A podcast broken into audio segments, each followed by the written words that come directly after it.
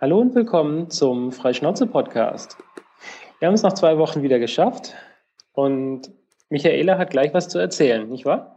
Ja, hallo, genau. Also äh, habt ja, ich habe das letzte Mal schon erwähnt, dass ich eine kleine Reise vor mir habe und äh, ja, das habe ich jetzt auch hinter mir mich hinter mich gebracht. äh, ich war zuerst in Leipzig vorletzte Woche, also am Feiertag bin ich losgefahren am 1. Mai war da einen Tag in Leipzig, äh, habe da ein bisschen mir was angeguckt, Kleinigkeiten. Also einerseits dieses Panorama, weiß, weiß nicht, ob dir das was sagt. Da gibt es in Leipzig so einen ganz großen Gaskessel. Den gibt schon seit ein paar Jahren, wird da immer wieder ein neues Panorama aufgehängt. Und das mhm. war wirklich ein großer Gaskessel, der ist riesig. so wie das halt früher so im, um 1800 noch was irgendwie gebaut wurde. Schön aus Stein und so. Und äh, da haben sie jetzt ein Panorama aufgehängt, äh, was die Völkerschlacht von Leipzig um 1813 behandelt oder zeigt. Aha. Ja. Was naja, ja das Völkerschlachtdenkmal ist ja sowieso um die Ecke. Genau, das ist dann nicht weit, weit davon entfernt. Das hat das Völkerschlachtdenkmal, das ist ja zum 100-jährigen Jubiläum der Völkerschlacht gebaut worden.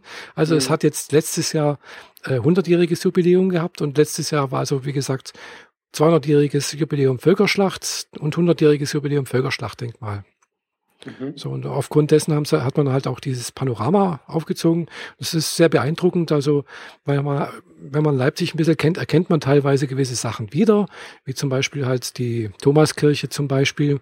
Da ist der ganze, also von da aus, da sitzt man eigentlich auf dem Dach oben drauf. So ist das aufgebaut. Man sitzt so auf dem Dach, sieht praktisch das perspektivisch richtig alles und äh, hat dann so einen Rundumblick auf dem einen Turm. Da stehen irgendwie Soldaten mit einem Fernrohr und gucken da. Und dann im weiteren Umfeld sind da irgendwie Wolken, Schlachtengetümmel. Da blitzt dann ab und zu mal. Das sind halt irgendwie so äh, kleine äh, ja, Lichteffekte und sowas. Und dann wird's halt auch innerhalb von 15 Minuten, glaube ich, ist ein Tag-Nacht-Zyklus irgendwie halt geht's da, wird's dunkel, wird's wieder hell mit verschiedenen Geräuschen und so. Also ist ganz Ach gut so, gemacht. jetzt verstehe ich das erst. Man, man geht in diesen Gaskessel rein. Genau, das, man geht in diesen Gaskessel so. rein und hat praktisch rund um 360 Grad einen Rundumblick auf eine Landschaft, also eine imaginäre Landschaft. Mhm. Ja, also das ist wirklich sehr toll gemacht. Äh, der Künstler, äh, den, den Vornamen kann ich mir immer nicht merken, aber Nachname heißt Azizi, ist glaube ich Iraner oder so etwas, also iranische Abstammung. Und der hat schon seit vielen Jahren macht er da die, in diesen Gaskessel mehrere, immer verschiedene abwechselnde Motive. Und äh, ja, ich war einen Tag später ja dann in Berlin und da gab es auch ein äh, Panorama von ihm, allerdings viel kleiner. Und zwar mit der praktisch als Modell die Mauer wie sie vor 20, 25 Jahren war oder vor 30 okay. Jahren. Äh, das ist nur ein 180 Grad Panorama, sehr viel kleiner, aber direkt neben Checkpoint Charlie gelegen. Ah, prima. Mhm. Na, dann kann man die Touristen gleich mit reinnehmen. Genau, richtig, ja, ja.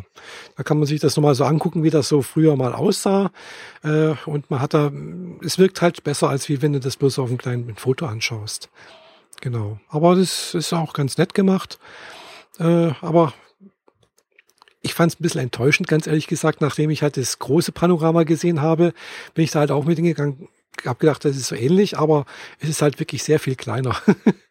also auch von der Höhe, gell? also das ist, äh, ja. Aber es wirkt auch irgendwie ein bisschen. Und der Preis ist auch das dasselbe. Okay. Ähm, ist das, was man auf dem Panorama da sieht, äh, quasi zwar richtig groß, also eins zu eins, oder fühlt man sich wie ein Riese in der Miniaturlandschaft? Nee, ist ungefähr eins zu eins, würde ich mal sagen, gell. Also, wie gesagt, es ist, ist halt äh, auch von der Perspektive her versucht, perspektivisch richtig zu machen. Also zumindest in dem großen Kessel, wenn man nach unten guckt, dann wird alles breiter. Gell? Also es wirkt dann halt wie, wie so eine Sphäre halt. Wenn man unten im, im Raum steht, dann sieht man, dass das alles ein bisschen verzerrt ist. Gell? Mhm. Ist, Im Turm ist halt so ein großer Turm aufgebaut und den musst du praktisch erstmal erklimmen. Ach so. praktisch, also innerhalb des runden Kessels, mhm. genau, also auf der Innenseite ist dieses Panorama genau. aufgemalt, mhm. aufgehängt. Genau. Und in der Mitte davon ist noch ein Türmchen, in genau. dem man sich oben drauf stellt, mhm. sodass man quasi nach unten nach an oben. die Wand und nach oben an die Wand gucken genau. kann. Genau, man hat, man hat nach unten, nach oben praktisch die, die ja. gleiche, äh, gleichen Winkel Mhm. Ja, aber man sitzt praktisch perspektivisch richtig für das Panorama an der Stelle, wo das irgendwie aufgehängt ist oder sowas. Ich weiß nicht, wie ich es beschreiben soll. Und äh, dieser Turm ist aber halt wichtig. Man kann es natürlich auch von unten anschauen und der Turm hat auch verschiedene Ebenen. Also allein zum, zur Verdeutlichung, äh, in Leipzig, das waren wirklich wie drei Stockwerke. Und mhm. äh, in, in Berlin, da geht man halt praktisch eine Treppe hoch und dann ist man oben. Also das ist war sehr viel kleiner, sehr viel weniger hoch. Äh, und Nehmen dadurch, wir mal an, dass in dem großen Kessel dann der Boden auch mit irgendwie nee, das nee. Bild reingezogen wird? Nee, das gar nicht, weil den Boden, soweit guckst du, siehst du eigentlich gar nicht. Gell? Also du guckst, ah. äh, du stehst da da und guckst dann praktisch in die Ferne. Mhm. Du guckst nicht nach unten groß. Klar, nach unten kann man auch gucken. Das sieht man dann halt auch einzelne Personen langlaufen. Also die laufen natürlich nicht, sondern die stehen eigentlich, aber die sehen es aus, als ob sie da laufen würden und, und dann nach oben hin und äh, man sieht dann halt auch oben dann wieder die Wolken. Das war auch sehr gut gemacht und dann halt auch so Vögel fliegen, die schreien dann auch ab und zu mal, es war ein Raben oder so etwas. Mhm. Hat man dann auch mal gehört. Also da sind halt auch noch Soundeffekte mit dabei. Ja, ist cool gemacht. Mhm. Ja, doch, das ist wirklich toll gemacht. Und der Gaskessel, zumindest in, in Leipzig, der, die gehört jetzt dem Künstler, die hat er vor ein paar Jahren gekauft. Anfangs, wo er das erste Mal das gemacht hatte, war das gemietet. Und äh, er hat auch jetzt vorne dran so ein kleines Häuschen, Eingangshäuschen dran gebaut, wo ein kleines Kaffee drin ist und so. Und das ist ganz toll. Gell? Es, ringsrum ist dann auch noch so eine entsprechende Ausstellung mit Erklärungen drumherum, was da passiert ist und so. Also ist, ist toll. Was, was, er hat jetzt auch schon mal in Berlin was gehabt und zwar, äh, das war damals das Pergamon, den Pergamon-Altar, glaube ich, hat er da gemacht. Äh, also praktisch was Antikes, ein antikes Motiv, ja. Ja. Also es ist wirklich toll. Äh, und äh, was ich bisher am besten mitfand, also neben der Völkerschlacht, war jetzt das alte, ein antikes Rom ich glaube 300 noch was irgendwie sollte das irgendwie spielen und das Panorama soll jetzt wieder aufgehängt werden in, habe ich gelesen, dieses Jahr oder nächstes Jahr in Offenbach, Offenburg, ich weiß es gar nicht mehr, also oder, oder Pforzheim, also irgendwo da hier im Westen, weil der hat eigentlich nur drei Stellen, wo er bisher Panoramen so zeigt. Das ist einmal in Berlin, mhm. äh, dann in Leipzig und in Dresden. In also Dre eigentlich sehr östlich. Genau, sehr östlich und jetzt hat er es anscheinend das erste Mal eins im Westen. Ja, Pforzheim wäre ja von Vorteil. Das wäre ja bei mir um die Ecke. Genau. Mhm. Könnte man sich das wenigstens mal angucken. Genau. Also das ist, also das Offenburg. Hast du dieses römische ähm, selbst gesehen gehabt? Das habe ich schon zweimal gesehen, ja. Das ist wirklich toll. Das ist auch ähnlich, weil da, da werden halt auch dann so Straßenszenen irgendwie nachgebildet. Äh, irgendwo es geht eine, äh, eine Prozession lang und dann irgendwo wieder ein paar. Es werden halt auch da so Alltagsszenen mit reingebaut, gell? Und dann sieht man halt mhm. halt das Rom und dann wie halt auch wieder so ein Tag-Nacht-Zyklus aufgebaut. Aber ich, das hat, auch, äh, hat dann so den Effekt, als würde man in einem Turm über der Stadt stehen, oder? Irgendwo auf irgendeinem so Hügel oder irgendeinem so Aussichtspunkt ja. und ähm, man sitzt da oder steht da und hat dann so den Überblick auf verschiedene Teile der Stadt. Man kann also rundherum gehen und hat einen 360-Grad-Blick ringsrum. Mhm. Also so war es halt damals in, in Leipzig. Gell? Da hing schon mal in dem großen Gaskessel. So, ob er da jetzt dann den ganz großen Blick hat oder weiß ich jetzt nicht, was er da in, im Westen jetzt dann hat mhm. oder haben wird. Ja, müssen wir mal schauen, mhm. dass man mal da hinkommt. Genau, also ist jedenfalls sehenswert, finde ich. Also klar, man, ist, man braucht mal eine halbe Stunde oder sowas, eine Stunde vielleicht, je nachdem, wie man lang man da, weil wie gesagt, es ist halt ringsherum auch noch eine Ausstellung, also meistens mit dabei, wo dann noch Sachen erklärt werden, was da und sonst irgendwas. Es gibt dann auch meistens noch, zumindest im Gaskessel war das so, äh, ein Video, wie, da, wie er das gemacht hat, weil er benutzt halt wirklich Fotos er macht Fotos von Gebäuden zum Beispiel, die so ähnlich aussehen oder sonst irgendwie, die halt passen. Mhm. Und bearbeitet die dann halt digital mit Photoshop.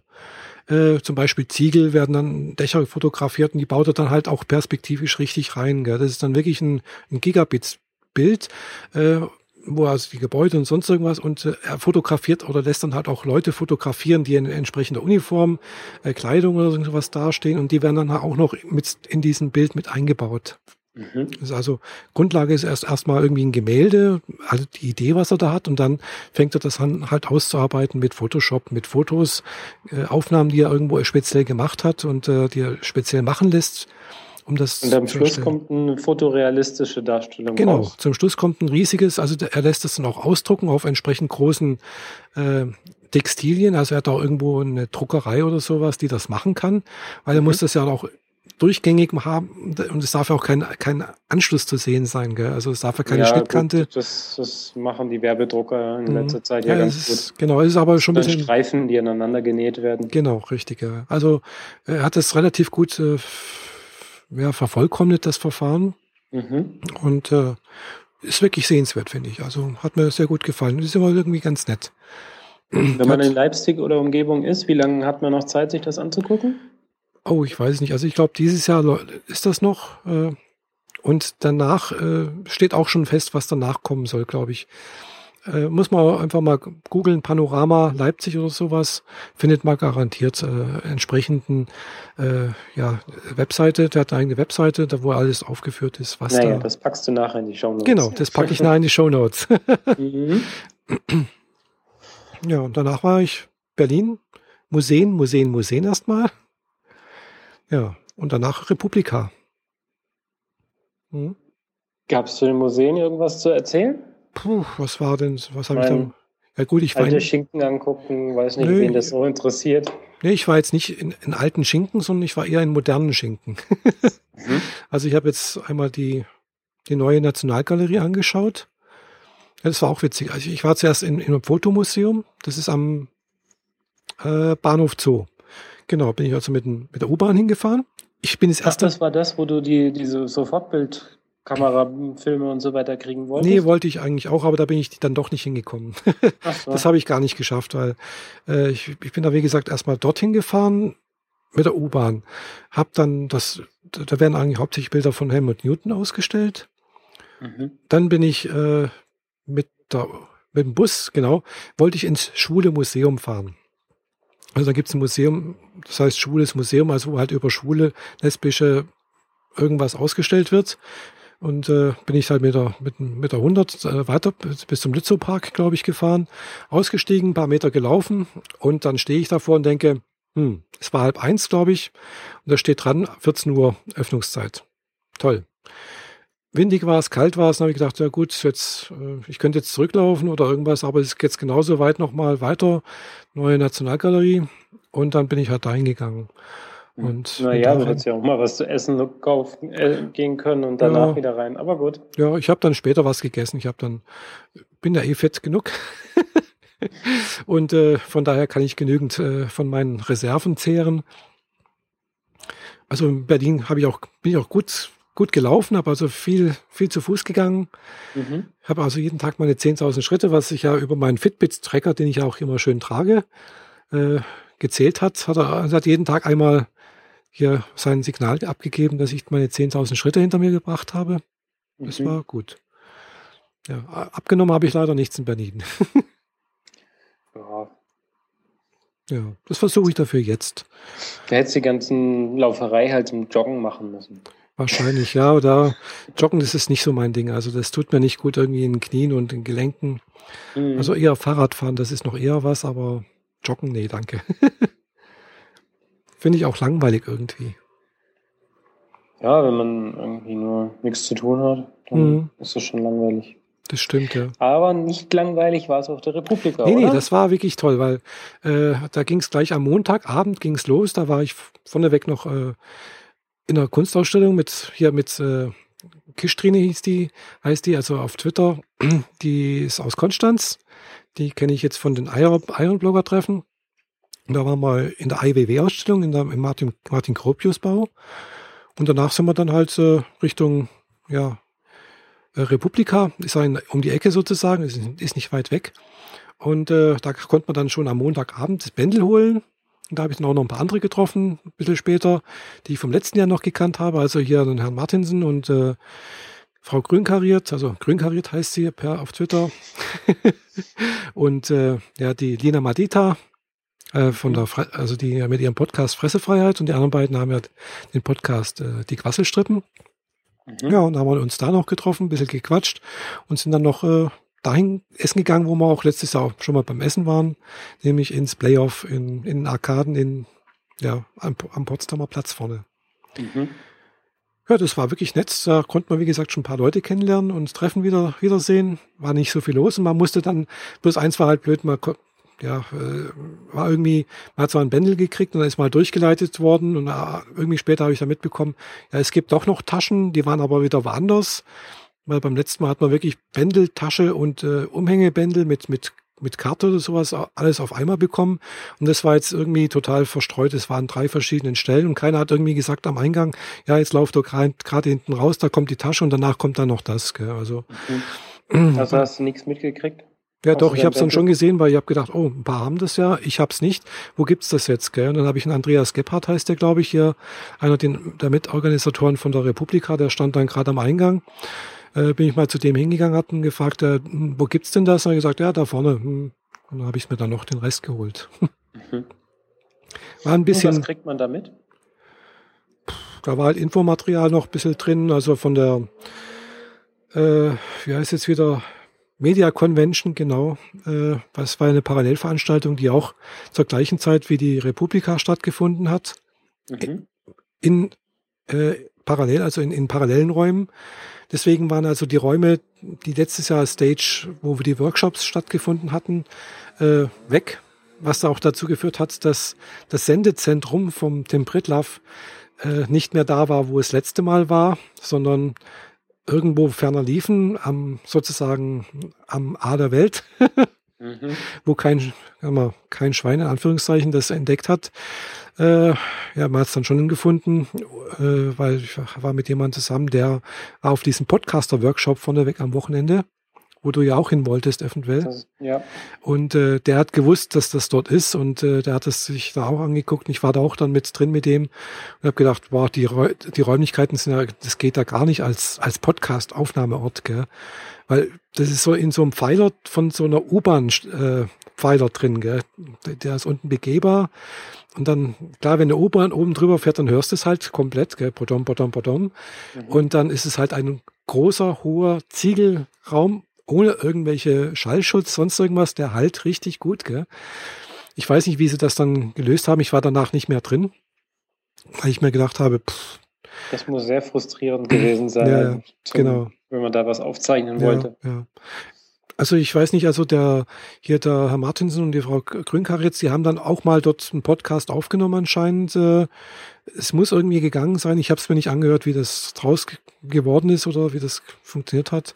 Mhm äh, ja, vielleicht ist es dann doch irgendwie gegangen. Keine Ahnung. Aber ich, es war halt wirklich äh, nicht in, vorne im, im, Hauptgebäude, sondern wirklich ganz vorne am Eingang. Ja, vielleicht äh, kann auch Phonic dann noch was retten. Ja, das hatte ich letztens auch gedacht. Also am Montag war ich bei meiner Psychotherapeutin, die hat äh, eine, eine Hypnosesitzung aufgenommen gehabt und äh, anscheinend vermute ich mal das falsche Mikrofon angehabt. Äh, und äh, da hat Ophonic nichts mehr retten können. Mhm. da hat es aber nur. Zu leise. Genau, zu leise verrauscht, also ging gar nichts. Mhm. Also irgendwo gehen auch, sind irgendwo die Grenzen dann doch da. Ja. Ja, und dann war halt die ganz normale Republika, habe ich ein paar Vorträge angeschaut. Viel zu viele eigentlich. Ich wollte gar nicht so viel anschauen. Aber es gab immer wieder was Nettes, was Interessantes und da bin ich halt von einer Vor also von einer Session zur anderen gegangen. Und dafür dann, ist man doch da eigentlich da, oder? Also ja, aber ich wollte Socialisen und zum Vortrag. Genau, aber ich wollte eigentlich mehr Socialisen, gell? Und äh, ja, aber irgendwie habe ich dann doch mehr Vorträge angeschaut. Hast du so viele Kontakte über Twitter oder so? Weil äh, ich nutze Twitter ja eigentlich so gut wie gar nicht. Entsprechend mhm. kenne ich da halt auch niemanden. Ja, also so, so ging es mir letztes Jahr auch auf der Republika.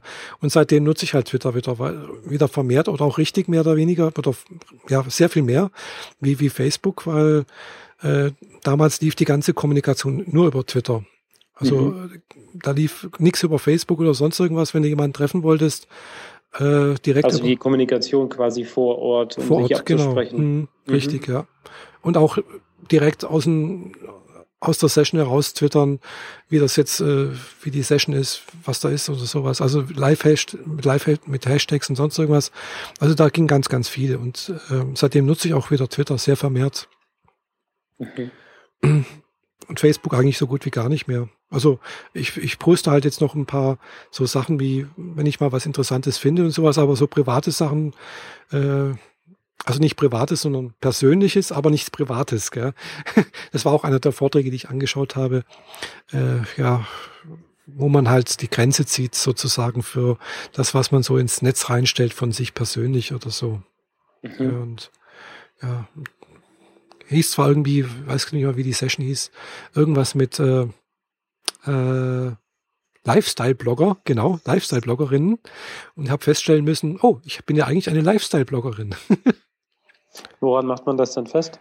Äh, ja, Lifestyle-Bloggerinnen sind eigentlich diejenigen, die sowas, so etwas zeigen wie äh, ihr Essen, sich selbst, ihre Füße. Handtasche, ihre Füße, genau.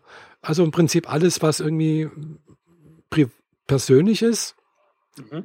Und äh, ja, und da wird halt auch gesagt, ja, es, es gibt halt die Unterscheidung zwischen persönlich und privat. Gell? Und privat ist dann halt das, was man eventuell halt doch nicht zeigt, was einfach niemandem was angeht. Ja, klar. Das ist natürlich Füße für jeden. kann man zeigen, Unterwäsche vielleicht eher nicht. Ja, da zieht jede Bloggerin, Instagrammerin oder sonst irgendwas eine eigene Grenze. Gell? Also ich, ich kenne jetzt halt auch äh, Instagrammerinnen zum Beispiel, die zeigen sich durchaus in freizügigen Posen, äh, okay. in leicht bekleideter Form. Ja. Wenn es zum Thema passt. Ja. Sieht auch gut aus, muss ich sagen. Also äh, ich denke, wenn ich so einen hübschen Körper hätte, würde ich mich vielleicht auch zeigen. ich weiß es nicht, keine Ahnung. Ja, wir können halt nicht alles haben, nicht wahr? Nee, nee, nee. Ich muss erst noch 30 Kilo abnehmen und dann sehe ich immer noch nicht so toll aus, denke ich. Ja, okay. Lassen wir das. ähm, ich musste ja leider ähm, zu Hause bleiben. Hm, ja, war leider. nicht in Berlin und auch nicht auf dem äh, Workshop vom hm. Tim, wo ich eigentlich hätte hinwollen. Ja. Also äh, blieben mir nur die Vorträge übrig, die man online angucken konnte, mhm. die äh, recht schnell online waren. Ja, also einige Vorträge, sind, war, also ich habe jetzt nicht genau gesehen, mhm. wann das ursprüngliche war. Teilweise aber, einen Tag später oder teilweise noch am, am selben Abend. Am selben so. Abend und teilweise mhm. und alle, die ich gesehen habe, in einer Qualität, die mhm. echt atemberaubend ja, gut war. Ja.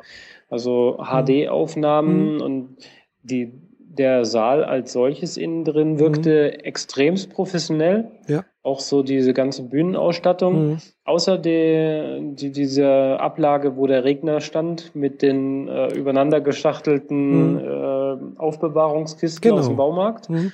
Ja, das war jetzt. Aber das ist, war bestimmt so ein Stilelement, das kann man auch mal lassen. Sag mal so, das war jetzt was, was anderes wie letztes Jahr. Letztes Jahr hatten sie alle so Pappkartons, so weiße Pappkartons als Rednerpult aufgestapelt.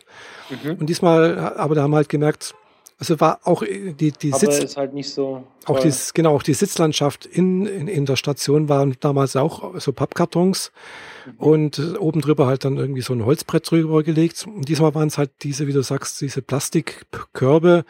Äh, und äh, ja, wahrscheinlich, weil die Pappkartons waren einfach nicht so stabil.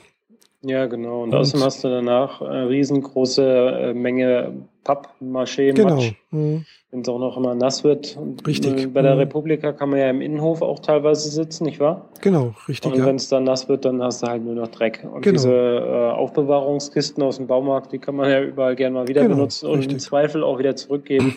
Vielleicht haben die da ja eine Ko Kooperation. Ich weiß nicht, gehabt. wie sie es gemacht haben.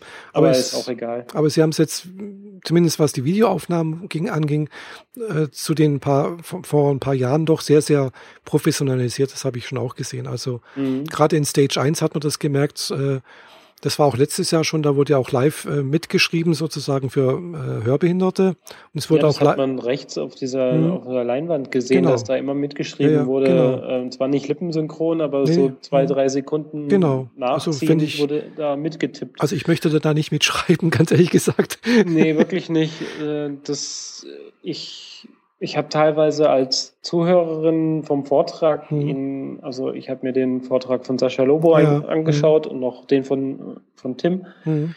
Ähm, ich habe teilweise ja ihn nicht mal verstanden, wenn er irgendwas Bestimmtes gesagt hatte und dann, äh, dann muss man da mittippen. Hm, Wäre ja. nichts für mich. Genau. Also das war wirklich toll und die haben auch äh, synchronisiert. Gell? Also wenn da deutsche Vorträge waren, gab es auch eine Synchronisation, also nicht synchronisiert, sondern eine Übersetzung da.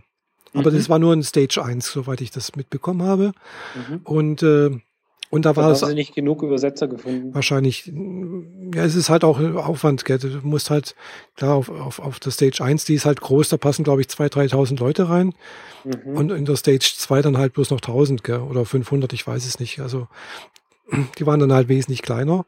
Und äh, ja, was halt auch, was mir auch aufgefallen ist, es war das erste Mal, dass zum Beispiel vorne halt ein Kamerawagen stand, der also, wo eine Kamera drauf montiert war, die halt immer wieder hin und her gefahren ist. Und dann war noch ein Kamerakran da, der praktisch diese Flugsachen da mitgemacht hat. Ja, das, das war's. Das, das war das letzte halt professionelle Technik, so. Genau. Das war das letzte Mal noch nicht da. Das gab es letztes, letztes Jahr, glaube ich, noch nicht so. Mhm. Äh, ja, also es gab, die Technik ist da besser geworden. Also im Gegensatz zu von vor drei Jahren, da, da konnten wir ja froh sein, wenn wirklich äh, die meisten aufgenommen wurden mit einer Standkamera. Äh, die hat man damals, glaube ich, einfach nur hin, hingestellt und wenn sich der Redner mal aus dem Bild bewegt hatte, dann, dann war er halt weg. Gell? Das, genau. So Aufnahmen kenne ich ja auch noch von früher. da habe ich gedacht, Mist, kann da nicht mal jemand das irgendwie nachführen oder so? Hm. Also dieses Mal hatten sie definitiv sehr viel professionellere Technik. Ja.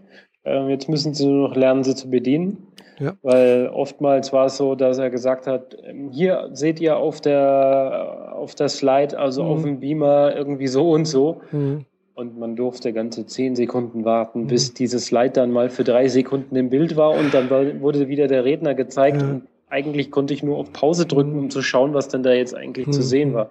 Ja, das ist also, halt auch so eine Frage, wie schnell und wie, wie, wie gut möchtest du das dann halt auch schneiden, gell? Mhm. Weil das kostet halt dann alles Zeit, wenn du das dann wirklich passend reinschneiden möchtest, gell?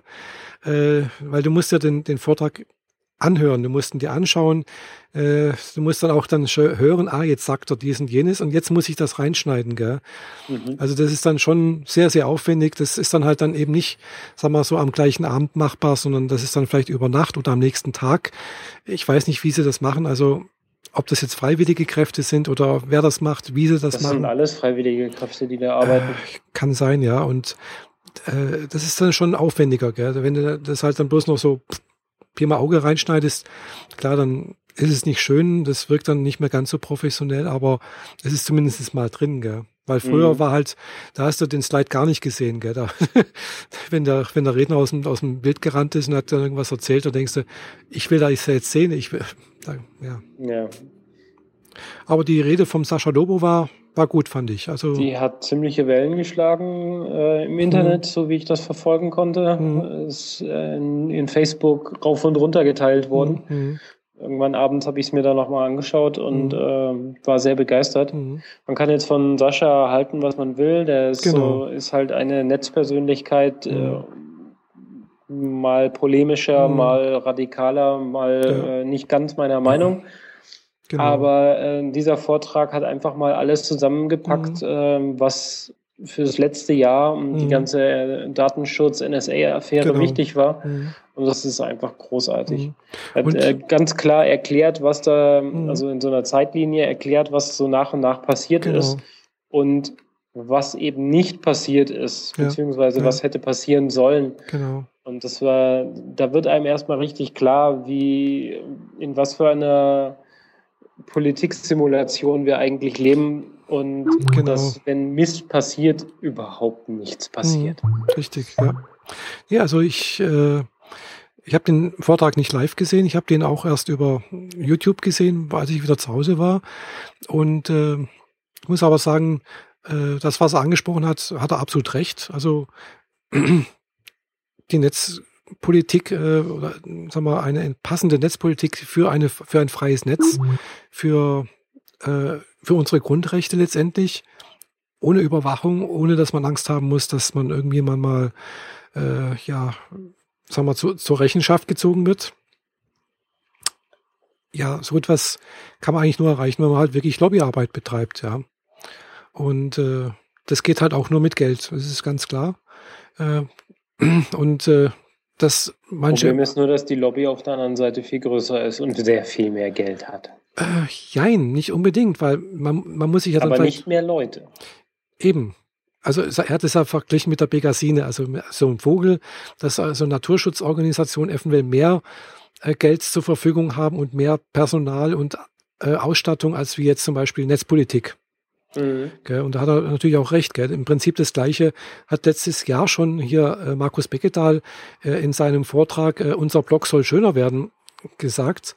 Äh, hat er mal ganz genau aufgelistet, was er und seine, seine Truppe, die sind ja bloß drei Leute, netzpolitik.org, an Aufwendungen haben dass er das Prinzip auch querfinanziert hat mit einer anderen Firma eigentlich, aber dass er im Prinzip halt über die Jahre hinweg jedes Jahr so und so viel tausend Euro Minus gemacht hat.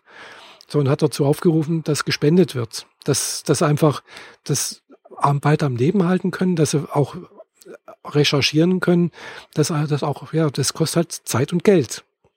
Und ja, ich habe seit seit letztem Jahr habe ich da halt auch eine, einen Dauerauftrag laufen. Also ich spende seit letztem Jahr jeden Monat 10 Euro an netzpolitik.org. Mhm.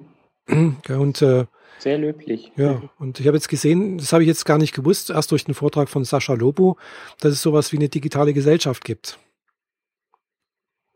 Die er ja auch explizit aufgeführt hat. Ja, genau. Mhm.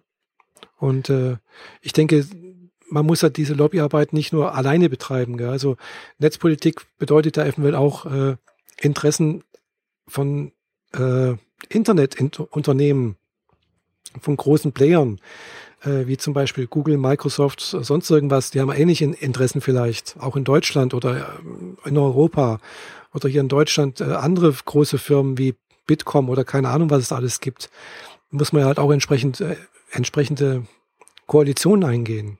Mhm. Je nachdem. Also ich denke, da muss einfach wirklich mehr passieren. Und ich bin jetzt auch immer überlegen, was man da noch machen kann, was ich selbst persönlich noch machen kann, wo ich da irgendwo nochmal, vielleicht nochmal 10 Euro im Monat spenden könnte. Also da bin ich durchaus offen, weil ich denke, das ist halt ganz klar, es geht um unsere Grundrechte, äh, es geht um unsere Freiheit und ja, mehr Überwachung bedeutet halt eben nicht mehr Freiheit und, und nicht mehr Sicherheit. Und genau, das, Gegenteil. das Gegenteil eigentlich. Genau. Und da gibt's halt den schönen Vortrag von Friedemann Karik heißt der. Äh, der heißt, der hieß, äh, genau, Überwachung macht impotent. Kann ich auch mhm. wirklich nur sehr empfehlen. Wo es da, wo er gesagt hat, man muss eigentlich neue Narrative finden, also neue Meme, äh, um praktisch klar zu machen, dass diese Überwachung, weil äh, so oft, wenn man sagt, ja, die Überwachung NSA, eigentlich, es tut niemandem weh, es, es, es fühlt sich niemand angesprochen komischerweise bei ACTA oder sonst irgendwas letztes Jahr oder vorletztes Jahr, da sind Leute auf die Straße gegangen, es wurde danach verhindert, gell? Aber jetzt bei, bei der Überwachung von der NSE pff, ist es niemand auf die Straßen gegangen, es fühlt sich, man fühlt sich nicht betroffen irgendwie und es passiert weiter, gell? Nee, äh, ich habe da eher das Gefühl, das hat eine Größenordnung angenommen, wo man resigniert und sagt, das, das kann, kann ich jetzt sein, wirklich ja. gar nichts mehr machen, weil mhm. das sind so große Dinge am Werk, wo mhm. selbst Vereine oder ganze Fraktionen oder politische Parteien mhm. nichts mehr machen können, ja. weil erstens mal ist es im Ausland, da haben wir sowieso keinen Einfluss drauf. Das Und auch. zweitens mal, äh, unsere, unsere Politik funktioniert offensichtlich nicht mhm. dahingehend, dass wir äh, im Ausland irgendetwas bewirken mhm. könnten.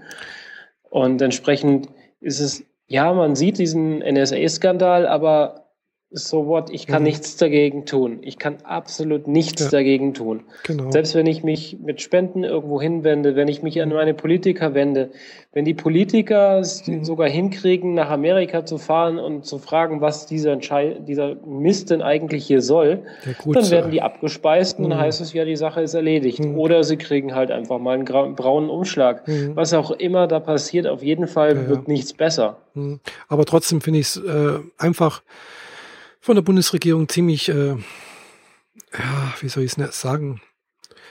Ja, ich habe nicht Stich das gelassen. Ja, im Stich gelassen. Also ich finde nicht, dass die Bundesregierung unsere Interessen verteidigt und dann aber auch noch hergeht, um zu sagen, äh, ja, hier Ihr Untersuchungsausschuss, wenn ihr da diesen jenes eventuell macht, oder äh, dann kann ja sein, dass ihr, wenn ihr mal nach Amerika reist, dass ihr dort verhaftet werdet und eure äh, ja, also im Prinzip unverhohlen droh, drohen, äh, ein Drohszenario ja. aufbauen, äh, um die praktisch einzuschüchtern, dass eben nicht zu viel rauskommt.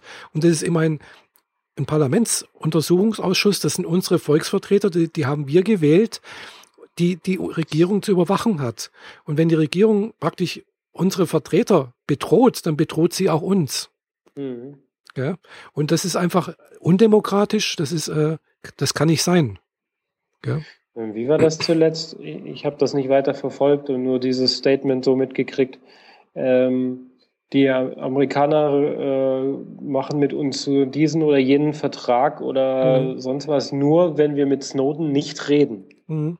So, ja. das, das, allein diese Aussage sagt für mich ganz klar, ihr habt was zu verbergen. Genau. Mhm. Das ist viel, viel schlimmer als das, was ihr, äh, was genau. was passieren würde, mhm. wenn wir diesen Vertrag oder was auch immer da gerade passiert, nicht kriegen. Mhm. Äh, offensichtlich ist es viel, viel schlimmer, als wir es noch äh, uns vorstellen Könnte sein, können. Ich weiß es nicht, gell? Und, und unsere Regierung, was machen sie? Sie sagen, mhm. okay, dann mhm. reden wir halt nicht mit Snowden. Genau. Wir sind weiterhin gerne ja. eure Marionetten. Mhm. Genau, und äh, dann, dann, wird da auch immer wieder gesagt, ja, es sind ja nur Metadaten, gell, die da irgendwo abgegriffen werden. Nur. Nur, genau, nur in Anführungszeichen. Aber dann kam letztens dann halt doch raus, das glaube ich heute oder gestern habe ich das irgendwo auf Heise gesehen, äh, dann kam halt doch raus, dass aufgrund von Metadaten durchaus auch Leute umgebracht werden. Ja. ja also äh, es sind ja nur Metadaten, gell? die können natürlich auch töten. Also aufgrund von Metadaten wird dann halt auch entschieden. Ja, ist wahrscheinlich Terrorist, weg. Mhm. Ohne Gerichtsbeschluss, ohne irgendwas. Also das, da muss ich sagen, ist halt die große, das große Amerika halt einfach ein undemokratisches Land. Muss ich mal so behaupten. Und, äh, und es äh, regiert diktatorisch Richtung Ausland. Genau. Also, es also gilt, keine es Ahnung, was sie intern bei sich machen. Ja. Das schließt sich mir sowieso schon lange nicht mehr. Mhm. Aber nach außen hin gebärdet sich Amerika wie eine Diktatur mhm. gegen alle anderen. Genau. Mhm.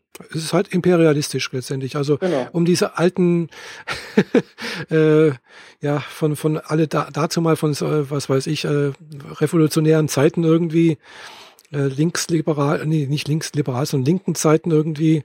Äh, es ist imperialistisch irgendwo. Anderes kann ich es nicht ausdrücken, gell? Und es, es, es ist, ja, es ist, es wird einfach erst dadurch richtig klar. Früher, früher hat man noch gesagt, ja, sie sind ja praktisch für die Freiheit und sonst irgendwas, aber was ist das für eine Freiheit, wenn man äh, ja sich nicht an die eigenen Maßstäbe hält, die man irgendwo vertritt oder vertreten möchte, gell? Wo es mhm. drin heißt, jeder Mensch hat das Recht, nach, nach Glück und Freiheit zu streben, gell? Wie es in der Verfassung, in der amerikanischen Verfassung steht. Klar, die, die, dieses, diese Verfassung gilt letztendlich halt nur für Amerikaner. Und was im Außen, Ausland passiert, äh, bist du nicht mein Freund, dann bist du mein Feind sozusagen, gell? Genau. Und äh, wir wissen ja seit Snowden auch, dass es, äh, dass die Auslandspakte so funktionieren, dass wenn unser Gesetz es verbietet, dass unser Geheimdienst unsere Mit Mitbewohner mhm. überwacht, ja. dann geht er halt zum Nachbarn und sagt, macht genau. ihr das mal. Genau. Weil die arbeiten ja schließlich von sich aus im anderen Land genau, und sind eben. dadurch ja, ja. nicht an die Regeln gebunden. Also das, das darf es überhaupt nicht geben, so etwas, finde ich. Also das ist auch ein Unding, dass man so sozusagen auf die Art und Weise das komplett irgendwie umgeht. Ja, also das passiert im, im laufenden Maße, also äh, genau. in einem Maße, das überhaupt nicht mehr, mhm. das kann, kann ich nicht mehr nachvollziehen. Ja. ja. die Amerikaner äh, spionieren praktisch für die Engländer und die Engländer spionieren für die Amerikaner sozusagen, gell? Genau, und die Franzosen für die Deutschen und ja, umgekehrt. Genau, also das kann nicht sein. Also ich bin mal gespannt, was jetzt dieser Untersuchungsausschuss, äh, den sie da eingesetzt haben, was der. Der bringt gar nichts. Wahrscheinlich nicht. Ich befürchte nicht. Der wird genauso wie unsere anderen Politiker, die nach Amerika rübergeflogen sind und sich haben erklären lassen, was passiert ist, genauso sagen, die, der Überwachungsskandal ist jetzt vorbei. Mhm. mhm. Bitte lass uns wieder weitermachen mal sehen. vorher. Ich ja? weiß es nicht. Also ich bin mal gespannt, weil wie gesagt, äh, auf der Republika waren ja auch Politiker mit dabei. Also es war so wie ich das mitgesehen habe, das erste Mal, dass Politiker da waren. Also mhm. auch auf der Session. Es war ein, ein Vertreter, der im Untersuchungs, in diesem Untersuchungsausschuss sitzt, mit dabei. Der hat mal irgendwas gesagt, irgendwo in der, vor einer Session, bei einer Session. Der wurde dementsprechend auch angesprochen, was da passiert da und sonst irgendwas und äh, was, worauf er vielleicht Wert legen sollte. Das war ganz interessant. Dann war die Frau Zypris war da, ist ja, glaube ich, Ministerin von irgendwas, glaube ich. Ja, alle paar hm. Jahre sie, sind die ja von was genau. anderes Minister. Also ich Weiß ich jetzt nicht, nicht mehr. Jedenfalls, die war da. Die hat eine halbe Stunde irgendwas erzählt. Mhm. Äh, ich weiß es nicht mehr was. Und dann war noch äh, ganz zu Beginn noch irgendwo mal auch äh, äh, aus irgendwie ein Staatssekretär vom aus dem Entwicklungshilfeministerium. Mhm. Gut, aber das war so das erste Mal, dass ich gemerkt habe, dass auf der Republika äh, Politiker vertreten sind. Was eigentlich für mich bedeutet, das, was da passiert, was da über, diskutiert wird oder sowas, wird zumindest in Teilen der Regierung, des Parlaments irgendwo auch wahrgenommen und äh, vielleicht auch äh, beachtet. Mhm. Finde ich jetzt mal schon mal einen guten Ansatz. Gell? Klar, das muss ich vielleicht auch erst nochmal entwickeln. Gell? Äh, vielleicht passiert es dann noch irgendwann mal, dass äh, irgendwie Bundeskanzlerin oder Vizekanzler oder Kanzlerin äh, irgendwann mal die Republika eröffnet. Tja, so ähnlich wie mit der CeBIT. So dann ungefähr. Kriegt, dann kriegt die Republika die vollste Unterstützung von der Merkel und ab mhm. dann äh, kann man sie nicht mehr besuchen. Das könnte passieren, ja. Mhm. also bei der Republika habe ich jetzt halt auch gemerkt, es war echt eng. Gell? Also einerseits waren halt ja gewisse Räumlichkeiten, die letztes Mal da waren, fehlten. Mhm. Äh, da war, wie gesagt, diese Media Convention. Obwohl quasi dieselbe Menge an Besuchern da war. Es waren mehr Oder da. Mehr. Es waren mehr. Also äh, Johnny Häusler hat in der Abschlussveranstaltung gesagt, es waren über 6000. Sie haben irgendwann mal aufgehört zu zählen. Äh, sie wissen es nicht genau. Es können auch 7000 gewesen sein. Gefühlt für mich waren es eher 7000. Mhm. Also sowas rum.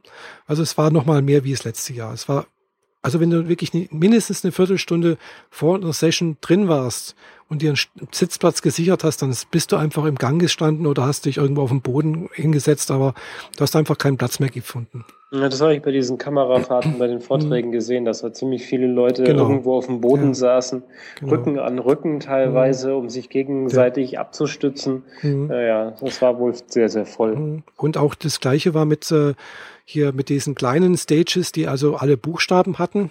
Dort ist auch, glaube ich, nicht mitgefilmt worden. Da waren ein paar, paar Plastikstühle aufgestellt und die waren alle gerammelte voll. Die waren bumsvoll und da hätten locker noch mal, vielleicht noch mal so viel rein, reingepasst. Äh, das finde ich irgendwo schade, dass da einfach dann so viel verloren gegangen ist. Was dann auch irgendwie war. Wie meinst du, es war voll, aber es hätten noch mal welche reingepasst? Es hätten noch welche reingepasst und gefilmt wurde auch nicht. Also du konntest ja dann, du kannst es ja auch nicht im Nachhinein angucken. Ach so. Ja, also gerade das mit den Lifestyle-Bloggern zum Beispiel, das war jetzt nicht so spannend irgendwie, war halt irgendwie so auch eine Diskussionsrunde, aber es wurde halt nicht mitgefilmt, gell? Ja. ja. aber es gibt bestimmt die Slides im Internet zum, Vielleicht, zum ja, oder angucken. Keine wenigstens. Ahnung, ich weiß nicht, wie das dann. Jedenfalls, es war sehr, sehr voll und äh, wenn es nächstes Jahr nochmal mehr, mehr wären, mhm. äh, also ich fand das blöd, dass einfach da noch ne Parallelveranstaltungen waren. Äh, weil wo die Media Convention zu Ende war, hat praktisch dann die DroidCon begonnen, beziehungsweise auch Linux World oder Linux Tag oder so etwas. Linux Tag, ja. Linux Tag, genau. Und äh, ja, das äh, gut, das war jetzt nochmal einfach viel zu voll. Ja, es ist äh, hat nicht zusammengepasst, gell? Ich entweder die müssen jetzt nächstes Jahr eine andere Location suchen.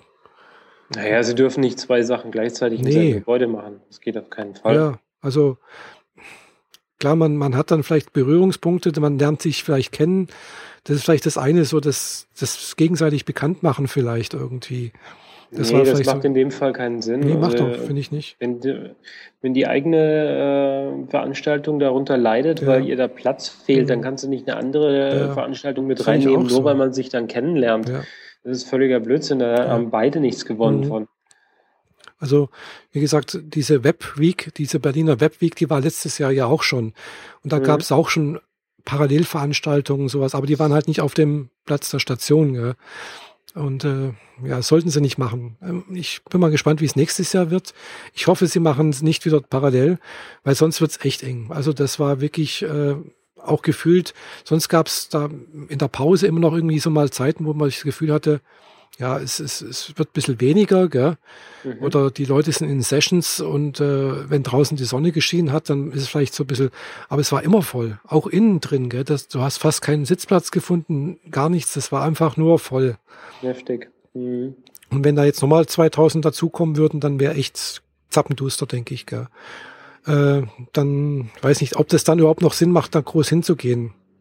Hm. Ja, weil, ja, also entweder suchen sie sich eine andere Location, wo mehr Platz bietet. Andererseits ist natürlich die Location wirklich genial. Das ist mitten in Berlin. Das ist halt, äh, du bist in einer Viertelstunde oder zehn Minuten zu Fuß am Potsdamer Platz vorne. Mhm. Direkt nebendran ist U-Bahn, U-Bahn-Haltestelle Gleis Dreieck mit einem Parkhaus daneben. Äh, also da kriegt man wenigstens die Leute angekarrt. Ja, genau. Also mhm. Klar, du kannst es irgendwo vielleicht draußen auf, auf der grünen Wiese irgendwie machen äh, mit, weiß nicht, ein Kongresszentrum. Ich weiß nicht, ob Berlin ein großes Kongresszentrum noch hat, gell? Nur das BCC und das ist kleiner als das, wo ihr jetzt wart. Ja, es sieht so aus, gell? Und das ist, glaube ich, auch. Nee, aber die haben doch, glaube ich, jetzt Neues in Betrieb genommen, was das äh, BCC ersetzen soll. Okay, dann ich weiß ich davon nichts. Irgendwas äh, im Radio gehört oder auch gelesen, irgendwas. Äh, da soll irgendwas sein, aber ob das groß genug ist, keine Ahnung. Ob das, mhm. das, äh, ja. Sonst müssen sie alle auch, sonst müssen sie die Republik halt nach Berlin verlegen. Äh, nicht nach Berlin, nach, nach Hamburg meine ich, so wie yeah. der Chaos Computer Club. So ja, genau. Ich habe ich hab jetzt gerade. genau den Gedankengang hatte ich nämlich auch und mhm. da kann ich gerade mal weiterführen. Genau. Denn ähm, nachdem ich äh, persönlich ein paar Sachen geändert habe und ähm, meine alten Freunde aus Mannheim gerne mal wiedersehen würde, mhm. habe ich mir definitiv ganz, ganz, ganz fest genommen, vorgenommen, äh, mhm. zum nächsten Chaos Communication Kongress nach Hamburg zu fahren. Ah, also, cool. falls du davor hast, auch zu fahren. Ja. Doch, also. Aber ich denke, ich fliege. Weil Aha. mehr als Notebook und zwei Unterbutzen braucht man nämlich im Kongress nicht. Echt?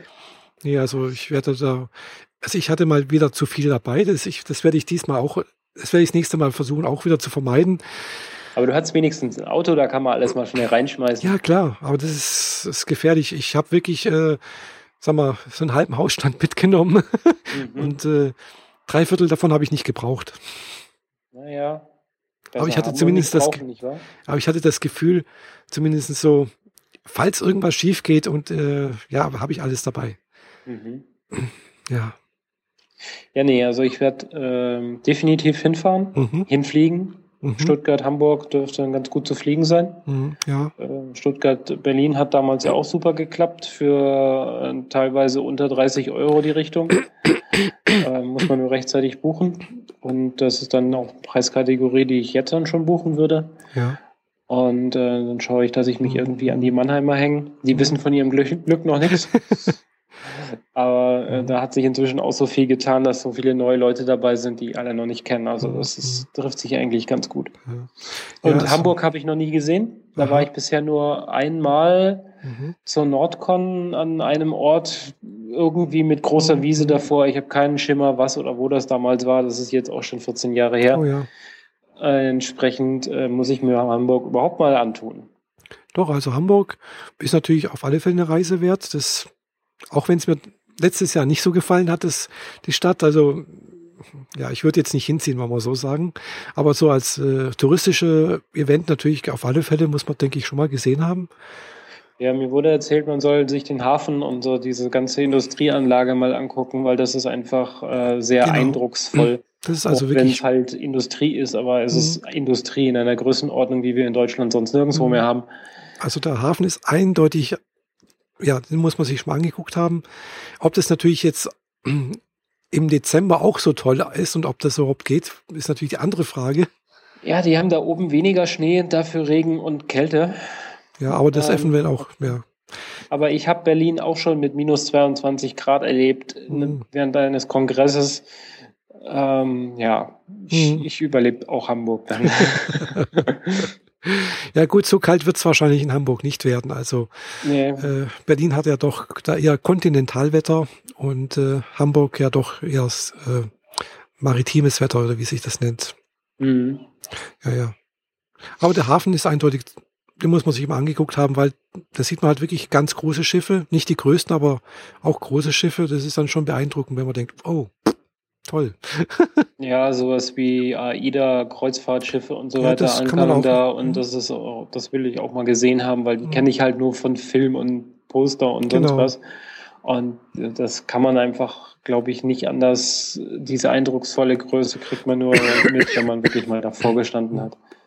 Irgendwie zwölf Stockwerke hohe Schiffe, das ist einfach so. Mhm.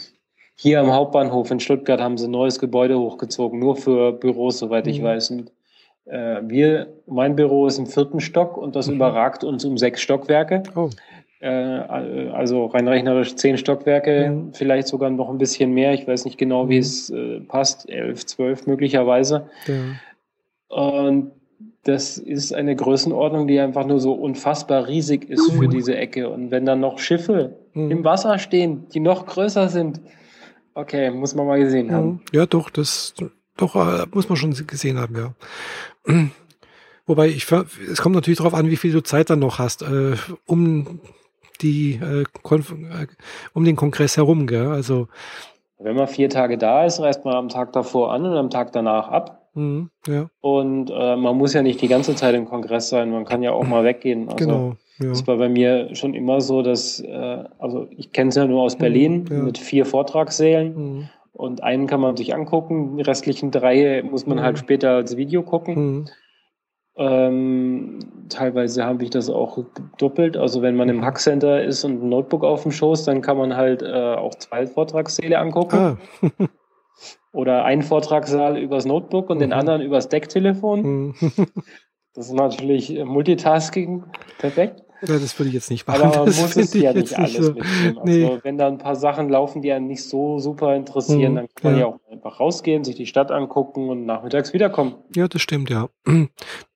Das habe ich jetzt zum Beispiel halt auf der Republika nicht gemacht, weil äh, ja, es sind halt wirklich sau viele Vorträge, gell? Es sind halt, äh, weiß nicht, wie viele Stages es waren. Es waren, glaube ich, sechs Stages und oh dann nochmal A, B, C bis T. Äh, Als die, Workshops? Mit Workshops und äh, also es war halt, es waren, glaube ich, an den drei Tagen 250 Sessions insgesamt oder über 250. Also, wenn du es mal anguckst auf der Seite, das ist halt wirklich wahnsinnig viel, was da geboten wird und es ist halt immer irgendwas Interessantes da. Mhm. Ja, und da bist du halt, also, ich war halt wirklich an den drei Tagen wirklich von morgens bis abends dort. Ja, und ja, und dann irgendwann abends um sechs dann äh, hat man dann auch irgendwie so sozusagen ja einen Deckel voll, da ist irgendwie dann also die Schnauze voll, ja. da ist dann irgendwie pff, die Luft raus. Da ist man dann auch so, so überfrachtet, dass man einfach nur noch ins Bett fallen will. Ich kenne das auch vom Kongress, das war ja. auch nicht anders. Also 260 Vorträge haben wir Kongress in Berlin auch geschafft, mhm. nicht sogar noch mehr. Oh. Äh, aber das waren halt vier Tage, mhm. aber nur vier Säle. Oh. Also entsprechend äh, gut getaktet mhm. und viel, mit, viel mitnehmen und so. Und ja. in Hamburg weiß ich gar nicht, wie viele Säle sie da inzwischen mhm. mit, benutzen können. Auf jeden Fall ist der kleinste Saal in Hamburg so groß wie der größte in Berlin. Mhm. Äh, entsprechend kriegen da wenigstens alle Sitzplätze. Ja, das ist schon mal was. Und mich ja. interessieren aber auch so die ganzen technischen Spielereien, mhm. die drumherum passieren. Die mhm. Seitenstraße, diese Röhren, Rohrpostsystem, dieses elektronisch geleitete, mhm. äh, die Drohnenbauer und so. Das mhm. interessiert mich ganz besonders. Da muss ich unbedingt mal hin. Also da, aber das ist ja noch ein Weilchen hin. Ja, genau. Denn der Kongress ist ja bekanntlich zwischen Weihnachten und Neujahr. Genau. Mhm. Vier Tage. Aber eine gute Zeit da haben eigentlich immer alle frei wenn man nicht gerade bei äh, Muttern sitzen muss nach Weihnachten, dann kann mhm. man von Weihnachten über Neujahr dahin fliegen. Genau. Und äh, ja. Oder vielleicht auch ja. äh, Neujahr in Hamburg verbringen. Mal gucken. Es sei denn, man hat nicht gerade noch irgendwie Bereitschaft. Das könnte mir passieren, dass ich da Bereitschaft habe. Mhm. Äh, das ist immer blöd. Also muss ich mit meinem Kollegen halt abstimmen. Also der eine macht halt, sag mal so, äh, zur Weihnachtszeit sozusagen Bereitschaften, der andere oder die andere dann halt zur Neujahrszeit sozusagen. Gell? Hm. Ich weiß jetzt schon, dass ich vom 22. Dezember bis, äh, ähm, was ist das, 6. Januar? 6. 6. Januar 7. Ja. Mhm. Äh, habe ich frei. Das sind ja dann äh, mhm. ein bisschen mehr als zwei Wochen. Genau. Da habe ich genug ja. Zeit dafür. Ja, bei, bei, uns ist da auch zu äh, eigentlich. Wir haben da auch frei Betriebsferien. Aber Bereitschaft. Aber Bereitschaft. Gell? Und wenn ich Bereitschaft habe, dann bin ich halt auch in der Firma. Gell? Das mache ich. Warum eigentlich? Das, das, hast du mir letztes Jahr schon äh, versucht zu erklären, aber mir mhm. will das nicht in den Kopf, warum man für die Bereitschaft im Büro sein muss. Also äh, unsere Admins haben auch Bereitschaft, aber machen das von zu Hause aus. Ja, dann haben sie aber Bereitschaft und haben Arbeitszeit. Bei uns wäre das dann aber ja so, ich hätte Bereitschaft, mir würde aber ein Urlaubstag abgezogen werden. Ja, die machen das irgendwie anders, halber Tag oder so ähnlich oder so. Genau, also. Aber nur, nur dann wird ihnen ein Urlaubstag abgezogen, wenn was passiert ist. Ansonsten hm. äh, im Moment wenn nichts passiert ist. Sie kriegen einen Urlaubstag gut geschrieben, wenn was passiert ist. Und ansonsten hm. äh, haben sie halt ganz normal Urlaub. Hm, hm. Eben, genau. Und äh, letztendlich ist halt, wenn du Bereitschaft machst, äh, ist es halt so, du hast halt eben keinen Urlaub. Mhm. So, weil du kannst ja nicht machen, was du willst. Ich kann halt eben nicht einfach mal sagen, ich fahre jetzt irgendwo da und dorthin, sondern ich muss ja praktisch irgendwo innerhalb relativ äh, absehbarer Zeit irgendwie an meinen Rechner kommen. Gell? Also ich kann ja. jetzt nicht. Und äh, das ist halt dann nicht mehr möglich. Und im Urlaub geht's mir halt jedenfalls so, da möchte ich halt einfach machen können, was ich will, ohne dass ich dran denken muss, ah, ich muss jetzt Rücksicht nehmen, ich muss darauf achten und diesen jenes. Und das mhm. ist dann mhm. für mich dann einfach kein Urlaub. Also gehe ich zur Arbeit, gibt's auch entsprechend, ich habe mich damals auch ein bisschen erkundigt, wo das bei uns das allererste Mal aufgetaucht ist und äh, da gibt's ganz höchstrichterliche äh, Urteile drüber. Das ist ganz klar, wenn man Urlaub hat, hat man Urlaub. Da, die hat die Firma, es sei denn wirklich, die Firma geht pleite oder äh, die Firma ist abgebrannt oder sonst irgendwas, da muss wirklich gravierend was passieren, jemanden aus dem Urlaub zu holen. Aber mhm. wenn jemand Urlaub hat, hat er Urlaub, weil die Firma schuldet dem Arbeitgeber die Urlaubstage. Ja. Das ist nicht nur irgendwie, dass sie dem geschenkt wird, sondern nein, die Firma schuldet sie dem. Und das ist ein Anspruch. Gell? Und dieser Anspruch muss auch gewährleistet werden und auch soweit, dass, dass man auch das wirklich so nehmen kann. Das heißt ja auch Erholungsurlaub. Gell? Ganz genau. Mhm. Und ich kann mich halt nicht erholen, wenn ich immer dran denken muss, ach, jetzt könnte es vielleicht das Telefon klingeln oder ich muss in die Firma oder irgendwas machen, sowas. Ja. Und davor sage ich, dann gehe ich zur Arbeit und dann habe ich keinen Urlaub, Urlaub und dann ist halt, bin ich halt da. Na denn, mhm. so viel zum Urlaubsplanung für Ende des Jahres. Ja. Aber ähm, ja, was steht eigentlich für jetzt noch so an? Über den Sommer? Was machst du? Äh, weiß ich noch nicht. Also ich habe bis ich jetzt. Ich habe meinen Urlaub auch noch nicht geplant. Also ich weiß bloß, dass ich wahrscheinlich wieder Thema Bereitschaft. Wir haben ja Betriebsferien bei uns im August. Äh, August finde ich immer sehr unangenehm als Urlaubszeit, weil es dann mir einfach zu heiß ist. mhm. Weil ich fühle mich da immer, ja, ich fühle mich da einfach unwohl, wenn es da so heiß ist. Ich so stark, ich schwitze relativ schnell, recht stark und äh, da fühle ich mich einfach am, am wohlsten, wenn ich mich nicht bewegen muss. Gell? Irgendwie so nach dem Motto, Hauptsache in die kühle Wohnung irgendwie, nicht bewegen, warten, bis alles heiße, heiße vorbei ist und wenn es Nacht ist, irgendwie sowas. Gell? und ich, ich nicht raus muss. Und also da gehe ich lieber arbeiten. Da kann ich im kühlen Büro sitzen, also kühle Anführungszeichen. Es ist nicht so kühl, aber mhm. es geht. und äh, mache dann lieber im September Urlaub, Erholungsurlaub. Ja, wir haben hier das äh, Problem, dass wir direkt unterm Dach sind. Hm, oh je. Und äh, die Hitze hier im Büro äh, gerne mal na, definitiv unerträglich hm. wird. Also gemessene Temperaturen knapp unter 50. Hm. Da oh, ist dann auch schon so weit, dass die Rechner dann allmählich sagen so, ich mache mich jetzt mal aus. Hm, das glaube ich ja. Ähm, entsprechend Letztes Jahr war es blöd, da habe ich meinen Urlaub so genommen, dass ich nur ganz wenig sonnige Tage hatte und der Rest war total verregnet. Mhm. Und da, wo es schön war, musste ich die ganze Zeit arbeiten und konnte erst nach 18 Uhr ins äh, Schwimmbad mhm, gehen. Das ja. hat auch nur bis 21 Uhr offen, also ist das alles ziemlich witzlos gewesen. Ja. Ich hoffe, das kriege ich dieses Mal ein bisschen besser getimt. Mhm. Ja. Aber wir hängen ja auch an Kunden dran und wenn die Kunden Urlaub machen, dann sollten Logisch, wir möglichst ja. Auch entweder Urlaub machen oder neue Dinge entwickeln, damit wir sie nach dem Urlaub wieder verkaufen können. Ja, mal schauen, was draus mhm. wird. Ja, nee, ich habe mir da noch keine Gedanken gemacht. Jetzt kommen erst nochmal äh, zwei lange Wochenenden. Mhm. Okay, es kommt nochmal Christi Himmelfahrt und Frohen Leichnam bei uns hier im Süden. ja, ich habe das gar nicht mehr so genau auf dem Schirm. Ich habe mir alle Brückentage genommen, aber mhm. ich weiß gar nicht, wann die alle sind. Ja, es müsste jetzt, glaube ich, übernächstes Wochenende, also jetzt nicht das, das jetzige und auch nicht das über, also irgendwie demnächst halt, ist Ende Mai, glaube ich, ist nochmal irgendwie so ein Wochenende. Da bin ich noch am überlegen, ob ich vielleicht, das ist glaube ich das letzte, das, das letzte Wochenende im Mai, müsste es glaube ich sein. Da ist glaube ich Christi Himmelfahrt. Und, äh, genau, 29. Das ist genau. also von jetzt an morgen in zwei Wochen. Genau. Ist der Donnerstag ein Feiertag? Den 30. habe ich entsprechend frei. Hm, bei uns ist er auch frei, genau. Also Brückentage sind bei uns auch automatisch frei. Und äh, da ist auch äh, in München ist da Transtagung. Mhm. Da bin ich am überlegen, ob ich da hinfahre. Ja, ja, müsste ich halt übernachten auch in München, also ja. Und am 19. ist Frontleichnam. Genau, genau, 19. Juni. Diesmal ein bisschen später. Mhm. Ja, da ist die, wenigstens die Zeit bis zum, bis zum September nicht mehr so lang. ja. Ich fahre jetzt äh, übernächstes Wochenende ähm, mit der Firma in Urlaub. Ah. Also jetzt, nächstes, übernächstes Wochenende. Mhm. Bin mal gespannt, was das wird. Irgendwie äh, nach Freiburg die Ecke, also mhm. links runter. Mhm. Richtung Lörrach, oder? Äh, Schau ins Land. Ach, Schau ins Land, okay. Mhm. Da fahren wir hin, mal gucken, was das wird. Äh, ja, irgendwie sind Wanderungen und Roller, also mhm. ein, ein, Fahrrad, mit dem man den Berg runterfahren soll, bei dem man nicht treten kann, man kann ah. nur bremsen. Ah.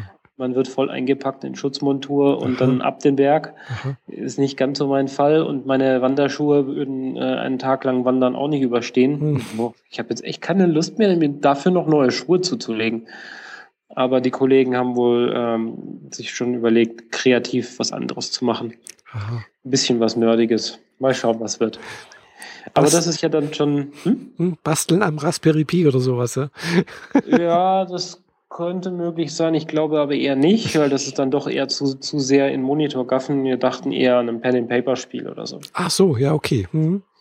Weil der, da keiner also nur ganz wenige von den Arbeitskollegen je miteinander gespielt haben, wird das, äh, mhm. kann das sehr, sehr lustig und sehr, sehr ausartend werden, vor allem wenn dann auch noch der Alkohol oben drauf kommt.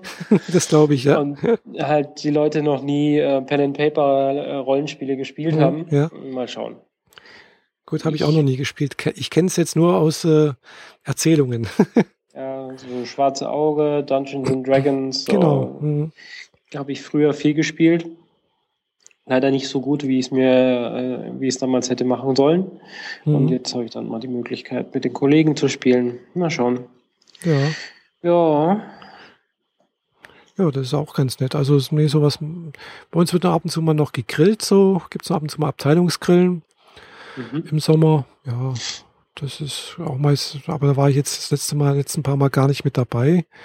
Das ist halt auch immer blöd, weil ja, ich bin immer froh, wenn bei uns die, wenn ich nach Hause komme, sozusagen.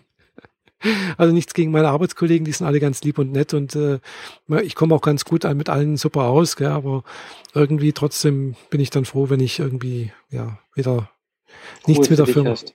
Genau. Hm. Mhm. Ja, aber Ruhe für mich habe ich momentan nicht so wirklich, mhm.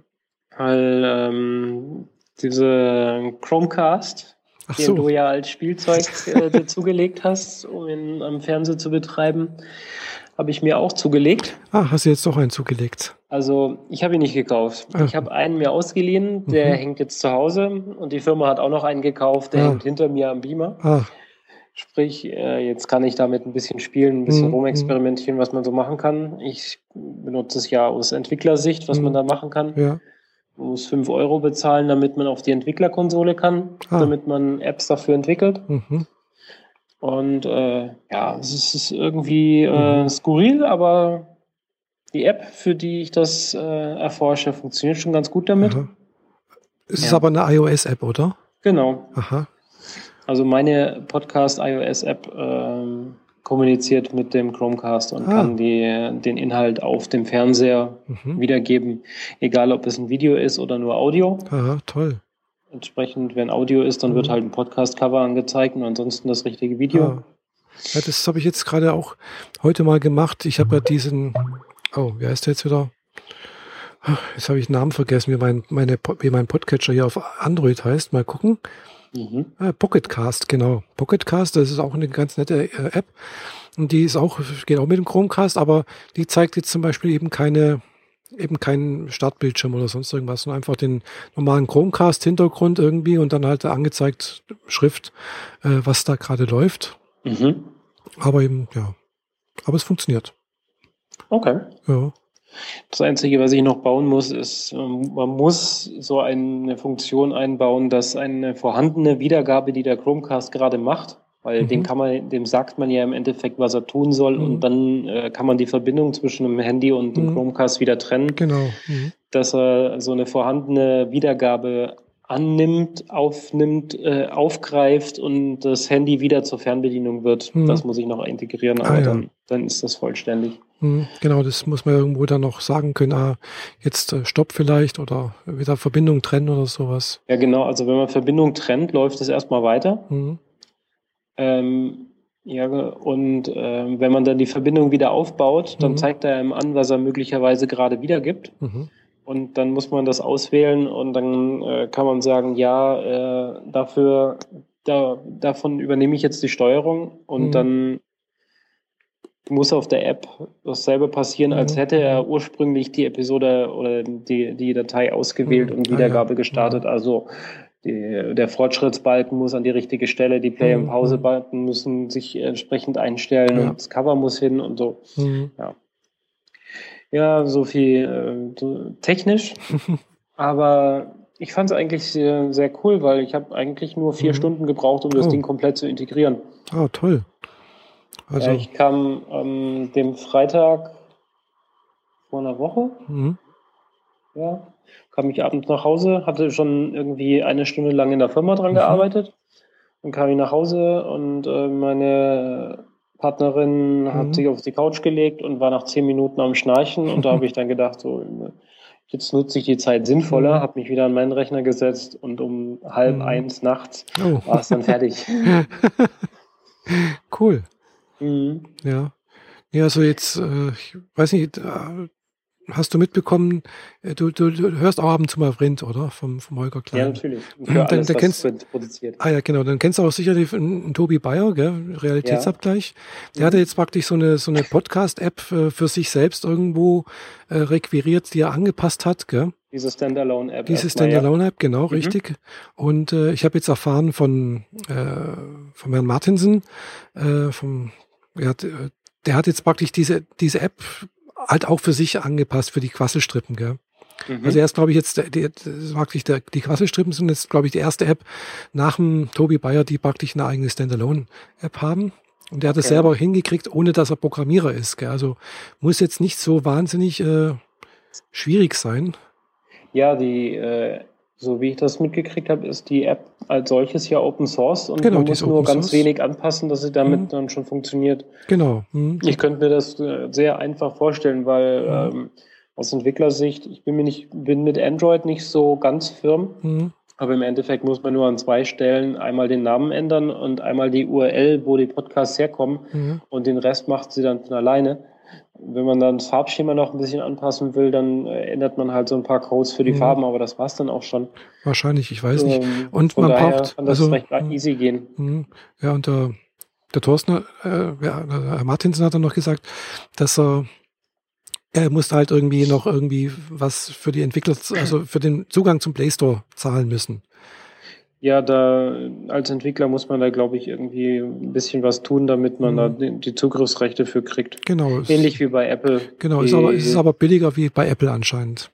Ja, da, bei Apple sind es 78 Euro. Genau. Hm. Im Jahr. Genau, das hat mir, das hat mir hier äh, Ding gesagt, hier die, äh, die Annie Grubens hat mir das äh, auf der Republika gesagt, die hat auch eine eigene App äh, im iOS Store, also im, im App Store. Mhm. Und sie hat gesagt, das kostet 78 Euro, so um die 75 Euro rum, ja, genau. Mhm. Ja. Ja, hab wir ich, haben das, äh, ich habe meinen Account jetzt ähm, im März gerade erst wieder erneuert. Ja, also sind, ja. ja. ja. Die Annik Rubens habe ich übrigens auch getroffen. mhm. Klar, sonst hätte ich sie nicht besprechen können. War nett. Naja, sie ist leicht zu übersehen, nicht wahr? Ja. Also ich glaube, wenn sie mich nicht angesprochen hätte, dann hätte ich sie übersehen. ja, können ja nicht alle Frauen so groß sein wie wir. Ja, genau. Aber ich habe heute tatsächlich im, im äh, Kaufland eine Frau gesehen und gedacht, oh, toll, die ist größer wie ich.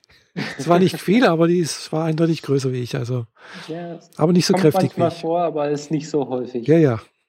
Mhm. Genau, also sie ist auch, wie gesagt, also ist aufgefallen, weil sie war mit, glaube ich, mit drei Freundinnen unterwegs und die waren alle kleiner wie sie. Ja, okay, dann, haben, äh, dann sticht sie aus den genau. dem Pulk der Zwergen wieder raus. so ungefähr. Ja, ja. ja. Gut. Ja. ja ich habe ein paar Leute jetzt auf der Republika getroffen, also die ich ansprechen wollte, wo ich halt auch gedacht habe, äh, die ich halt so vom Podcasten-Szene oder sonst irgendwie Szene her kenne, habe ich gedacht, muss ich mal ansprechen, mich überwinden. mhm. ja. ja. wenn du sowieso zum Socializen hingefahren bist, dann äh, ist das ja klar. Mhm. Aber da ich jetzt da, ja, ehrlich klar. gesagt, vielleicht mir vier Leute kennen würde und die sind zu zu prominent, als dass ich jetzt groß mit denen irgendwie was äh, bequatschen oder einen Abend verbringen könnte. Ja gut, das habe ich auch nicht relativ gemacht. einsam dort. Ich bin ja, ja nicht so so ein äh, Lifestyle-Blogger wie du. Bloggerin? Bloggerin, ja, ja. Nee. Ist das hier. Ja, ich sehe das nicht so ernst mit dem Lifestyle-Bloggen. ich denke ja, mir. Ich müsste langsam mal wieder schreiben. Apropos, mhm. die, die Übergänge heute funktionieren ja echt gut. Ja, ähm, weil ähm, auf meinem Blog, mhm. ich habe ja äh, zu, zu meinem Werdegang einen Blog. Ja, ich weiß. Und äh, da wurde Rose. ich mal angeschrieben, dass ich äh, doch jemanden verlinken soll, Aha. weil der irgendwie so Motivationscoach ist mhm. und Lebenshilfeberatung und da klang jetzt mhm. erstmal irgendwie so ein bisschen so äh, äh, so ein bisschen Psychotherapeut mhm. ohne Ausbildung möchte gerne Geld verdienen. Ah, ja, gibt es einige. Das klingt jetzt erstmal ein bisschen schlecht, äh, schäbiger, als es mhm. ist, oder vielleicht so, wie es auch am Anfang wirkt.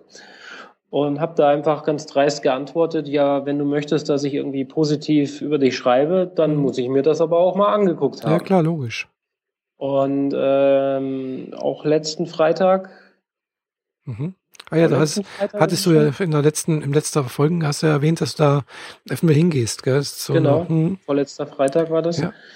Äh, an dem Feiertag, genau. Ja. Äh, dem, dem Brückentag nach dem Feiertag. Ja. Egal. Ähm, bin ich da hingegangen und habe mir das mal angeguckt. Und ähm, darüber soll ich jetzt eigentlich ja endlich mal meinen, meinen neuen Beitrag schreiben, aber mhm. ich bin noch nicht dazu gekommen.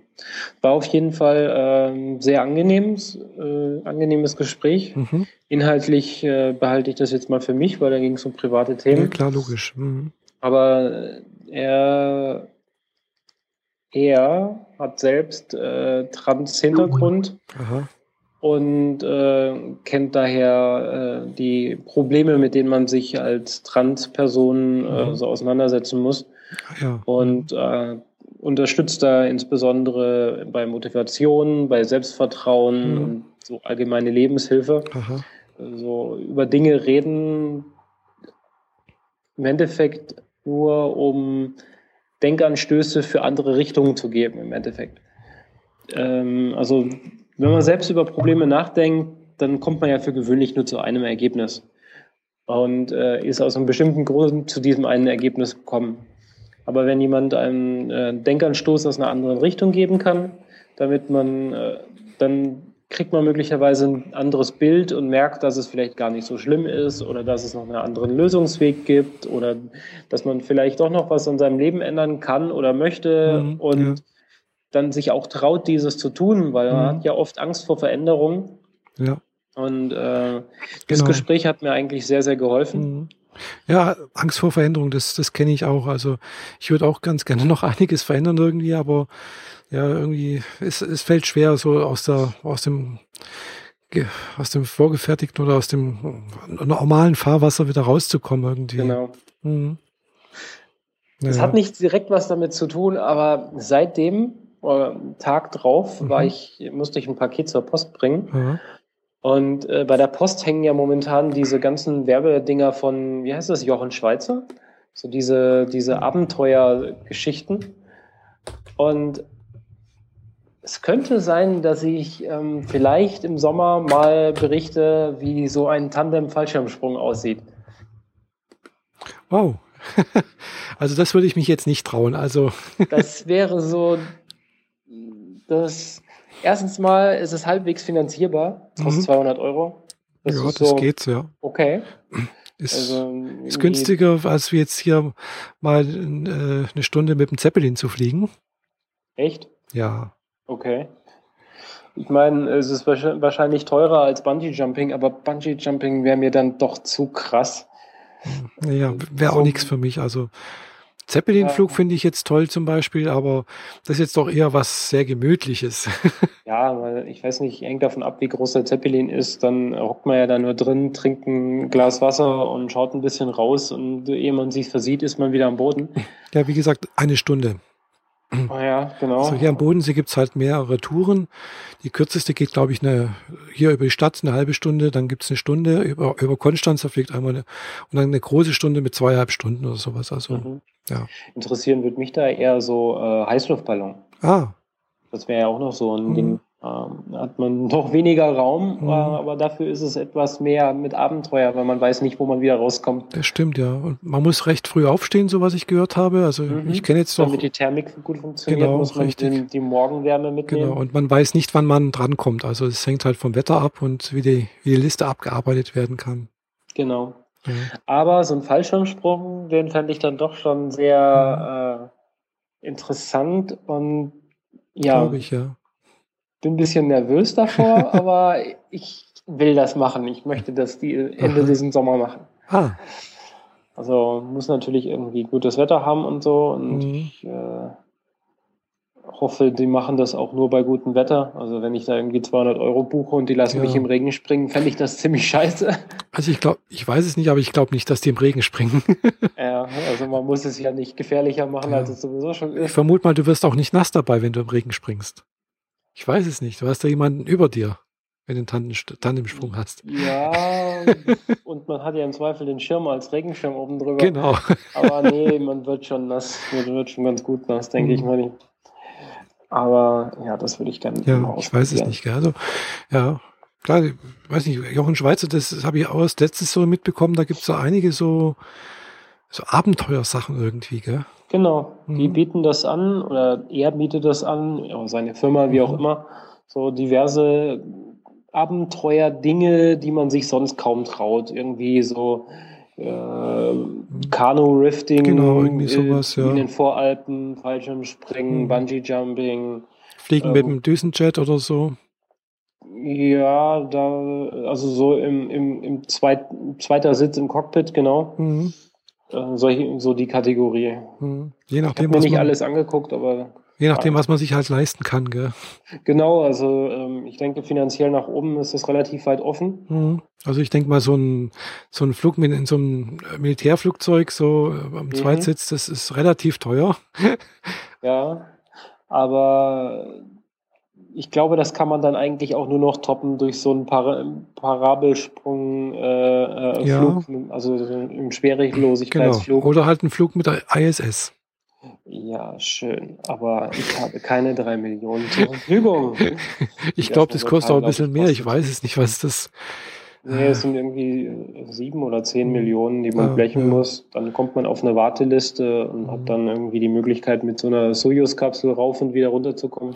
Wobei das ja nur die Russen anbieten und äh, die sind jetzt gerade, die drohen jetzt gerade damit, aus der ISS auszusteigen. Ja, sollen sie mal machen. Ja. Letztendlich, ja, die Amerikaner sind halt auf die Russen angewiesen, weil sie haben ja kein eigenes Transportmittel, um Leute zur ISS zu nee, bringen. Nee, die ganze Welt ist auf die Russen angewiesen, weil die ISS ist kein amerikanisches Projekt, sondern ein internationales Projekt. Eben, und genau. äh, außerdem läuft es sowieso so, dass, ähm, das habe ich aus Raumzeit von Tim mhm. aus seinem Podcast rausgezogen, dass was Raumfahrt angeht, international, mhm. dass es keine Grenzen gibt. Also da wird zusammengearbeitet, egal ob sie sich gerade auf dem Boden bekriegen. Außerhalb der Atmosphäre ist es so, dass sie ja. einfach zusammenarbeiten als Menschheit. Und das ist großartig. Ja. Auch Eben. wenn natürlich die Startrampen in dem einen Land sind und Bauteile aus dem anderen Land kommen und so weiter, aber ja. diese ganze Raumfahrtsache ist so international connected, äh, da mhm. spielen diese politischen Reibereien an den mhm. Grenzen nicht mehr so groß genau. die Rolle. Richtig. Wobei Sojus Raum äh, Stadtrampen, die stehen ja auch zum Beispiel in Be äh, nicht nur in Baikonur, sondern auch äh, in Französisch-Guyana. Genau. Und glaube auch in äh, Florida inzwischen auch. Bin mir nicht sicher, aber in Französisch-Guyana auf alle Fälle. Ja, genau. Da stehen auf jeden Fall Rampen, aber mhm. es geht ja im Wesentlichen um die russische Technik und die Gerätschaften, die damit zu tun haben. Die relativ einfach ist anscheinend. Ja. aber, aber funktioniert. besser einfach und funktioniert als kompliziert und geht kaputt. Genau, richtig. So wie bei den äh, Amis. naja. Aber ich habe letztens auch einen interessanten Flug irgendwie auf, auf Video gesehen von auch irgendeinem so SpaceX oder so irgendwas. Eine Rakete, die halt wirklich, weißt, ohne Startrampe mit, mit Beinen unten startet. Mhm. Puh, fliegt hoch, weiß nicht, 250 Meter irgendwie, eine Minute irgendwie ein bisschen rumgeflogen, fliegt wieder runter, landet da, wo sie gestartet ist und macht unten aus Ping. Macht was? Und dann macht sie unten aus, den, den, den Feuerstrahl, zack, aus, puff, und äh, steht einfach da. Gell? Also äh, ja. einfach hoch, einmal runter. Und dann denke ich, wow, cool. und äh, das Beste daran ist, ähm, dass sie sich weitestgehend äh, selbst steuert. Genau, selbststeuernd, genau. Weil äh, man sagt ja eigentlich nur, äh, da ist mein Startpunkt, da ist mein Landepunkt mhm. und jetzt start mal und mach mal. Genau. Mhm. Ähm, sprich, die findet selbst ihren, äh, die richtigen Koordinaten wieder, was halt wichtig ist für spätere Raummissionen, damit man sie halt mhm. Selbstständig genau. auf dem Mars landen lassen kann. Richtig, ja. Dafür mhm. ist das Ding nämlich gedacht. Mhm. Genau. Äh, apropos Mars, auf der Republika gab es auch einen Vortrag über äh, Besiedlung des Marses irgendwie. Habe ich aber mhm. nicht angeguckt, also ist aber leider in Englisch. Ja, dann müssen wir das wohl noch nachholen. Mhm. Genau. Äh, von und mit Rin Räuber heißt sie, heißt sie. Also ist auch sehr androgyn irgendwo. Weiß es nicht, ob sie ein sie oder ein er ist, keine Ahnung. ist auch mhm. egal. Äh, ja, interessant, äh, denke ich mal. Vor allem, weil halt in ihrer Beschreibung, also von der Speakerin, äh, drin stand, sie ist auch irgendwie Cyborg. Da mhm. habe ich mir jetzt noch, auch noch Vorträge über Cyborgs angehört, was ich jetzt auch irgendwie interessant finde, gell? weil da war auch eine, ein Panel mit, mit Cyborgs. Ja, das ist halt äh, Cyborg äh, Grundlagen. Genau, Grundlagen. Also. also ein Magnetpad unter die, in die Fingerspitze genau. eingebaut mhm. und solche Späße. Also nur so ganz rudimentäre mhm. Dinge. Genau, sehr ganz rudimentäre Sachen, genau. Ja. Hm. Wobei, äh, wir haben auch berichtet, dass dann auch anscheinend hier Cochlea-Implantat irgendwie gehackt werden soll und dass man dann vielleicht dann auch äh, Ultraschalltöne äh, hören mhm. könnte und sowas. Also da gibt es schon ganz äh, nette Sachen irgendwo. Gell? Also ja, und es ist ja die Frage, ja, ist man schon Cyborg, wenn man ein Smartphone in der Hand hält? Tja, weiß ja. nicht. Oder also Google finde, Glass aufhat? Ja, schon irgendwie. Irgendwie schon, gell? Also man mhm. hat es zwar nicht im Körper drin, aber hat er, letztendlich ist das halt auch eine, ein Werkzeug, was irgendwo. Man muss ja nicht gleich aussehen wie Robocop. Äh, oder wie die Borgs. Genau. um zwei Beispiele zu nennen. Genau. Wobei ich letztendlich doch glaube, dass. Äh, ich bin die da Mensch für die Connection äh, Mensch-Technik aller Knight Rider doch eher zu haben, finde ich. Da sagt man dem Gerät, was es tun soll, und ja. tut es. Hm, und schön. man muss es nicht selber machen. Ja, genau. Der Unterschied zwischen Extend und Delegate. das stimmt, ja. Ja, aber gut. Äh, das mit dem Sagen, das klappt ja immer noch nicht so richtig hundertprozentig. Ja, in Ansätzen. Meine Siri jammert mich die ganze Zeit immer mal wieder an, sie hat mich nicht verstanden. Dabei ah. habe ich sie nicht mal was gefragt. ja gut, bei Google gibt es auch irgendwie sowas mit, äh, äh inzwischen soll es auch, ich habe es noch nicht hingekriegt, gell, dass man sagt, äh, äh, Google äh, irgendwie Hallo Google oder irgendwas und dann irgendwie ein Kommando geben, aber irgendwie, naja. Hm. hat noch nicht funktioniert. Ich habe es auch nicht, interessiert mich eigentlich auch nicht. Also, wobei die Spracherkennung irgendwas zu diktieren, finde ich ganz, ganz praktisch. Also, das nutze ich gelegentlich. Ja? Ja. Am Mac dann, oder? Nee, auf dem Smartphone. Echt? Ja. Okay. Weil das ist einfach, äh, bevor ich mit, ein, mit einer kleinen Tastatur da irgendwas getippt habe, kann ich es auch einsprechen. Und es mhm. erkennt es meistens relativ gut, ja. Ja, ich, äh, für mich ist das immer irgendwie befremdlich und äh, ich bin mit dem Tippen einfach noch schneller. Und Man wenn ich dann immer sehen muss, dass ich den Text nachher nochmal nachkorrigiere, hm. mh, hm, na gut. Ja, wenn, wenn man stimmt. mehr so, wenn man mehr so eine Sammlung an Ideen oder an Texten mhm. zusammentragen will und die danach sowieso erstmal ins Reine übertragen mhm. will, hm. dann mag das ganz gut sein. Ja. Aber eine E-Mail, die ich danach direkt per Senden an meinen Kunden schicke, würde ich nicht per per Sprachsteuerung nee, formulieren wollen. Nee, man muss es schon nochmal genau durchlesen und man muss auch anders äh, vorgehen. Also wenn ich tippe, dann habe ich irgendwo so das, was ich schreiben möchte, irgendwie im, im Kopf und weiß das auch, also und jetzt kommt das, da, bla, bla, bla.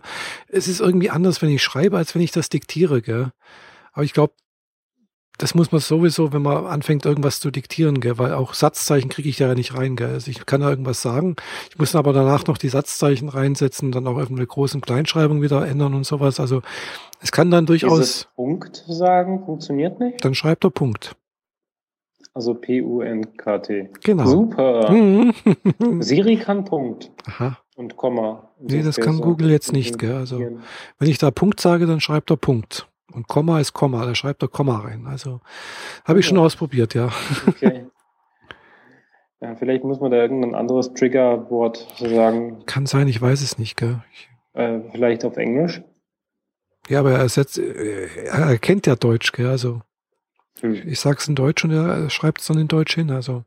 Ja, vielleicht weiß das hier jemand anders. Ja, vielleicht weiß das ja jemand, gell? Also, und kann da noch ein bisschen ein paar Tipps geben, wie man das noch verbessern kann und äh, besser sinnvoll nutzen, produktiver vielleicht. Mhm. Also ich fand das ganz toll. Also ist noch, natürlich noch nicht so gut wie jetzt äh, bei Star Trek, wenn man da irgendwo in einen Raum ja. reinkommt und dann sagt, hallo, äh, Licht an, bla bla bla, dies und jenes. Hier, ich möchte jetzt noch ein ein Earl Grey Tee. Tee. Tee. Heiß. Earl Grey, genau.